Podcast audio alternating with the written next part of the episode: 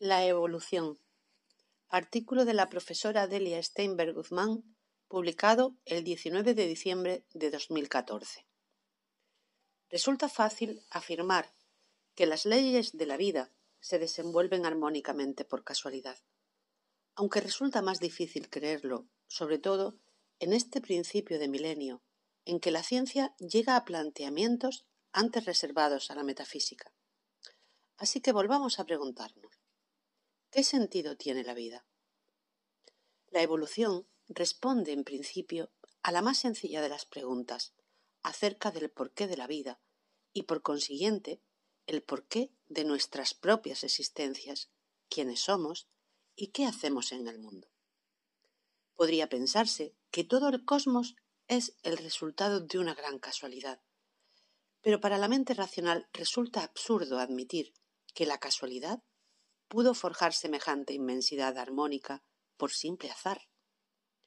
La permanente investigación y el descubrimiento de las leyes de la naturaleza nos demuestran, al contrario, que todo obedece a un orden asombroso y que cuanto más nos sumergimos, más puertas se abren en dirección a una inteligencia suprema, por llamarla de alguna manera, que está en el principio y en la esencia de todo cuanto existe.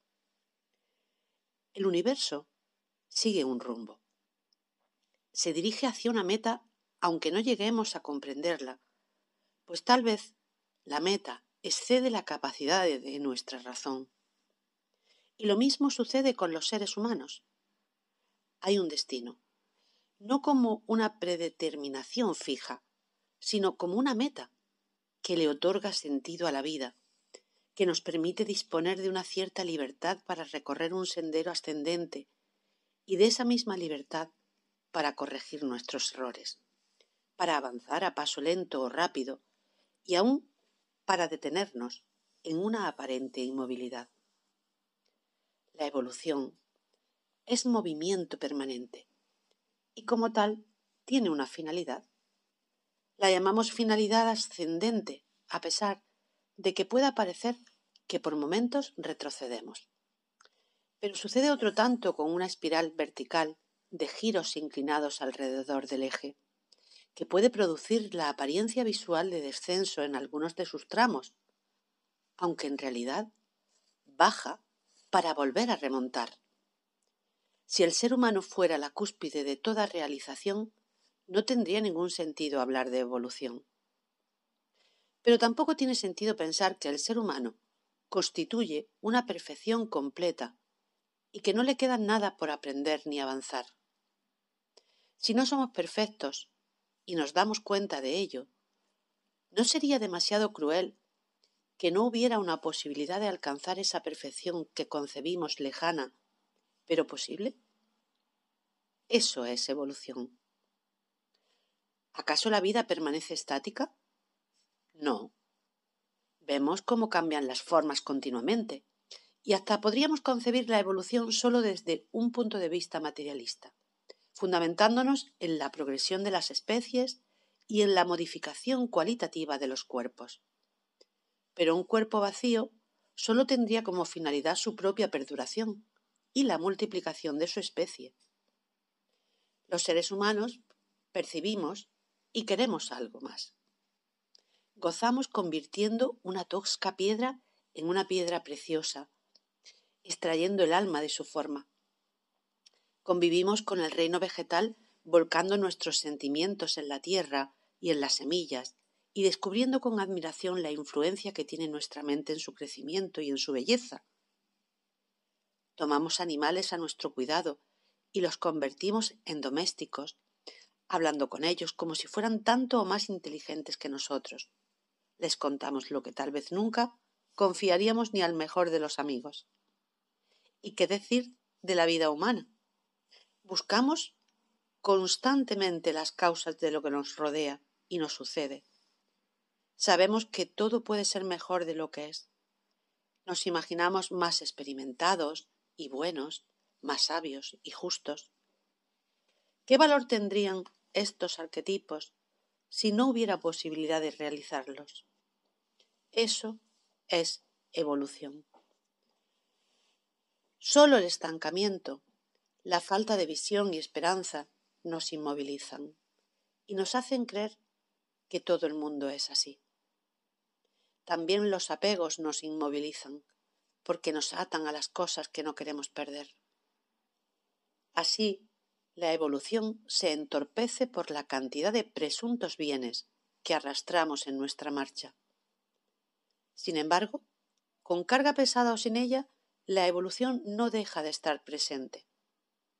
Ciertamente, no podemos vivir sin posesiones, pero habría que hacer un espacio importante a las posesiones interiores, al desarrollo de la conciencia, a la fortaleza íntima, a la seguridad en sí mismo, a la necesidad de progresar moral y espiritualmente, de ser mejores personas, de ser útiles a los demás.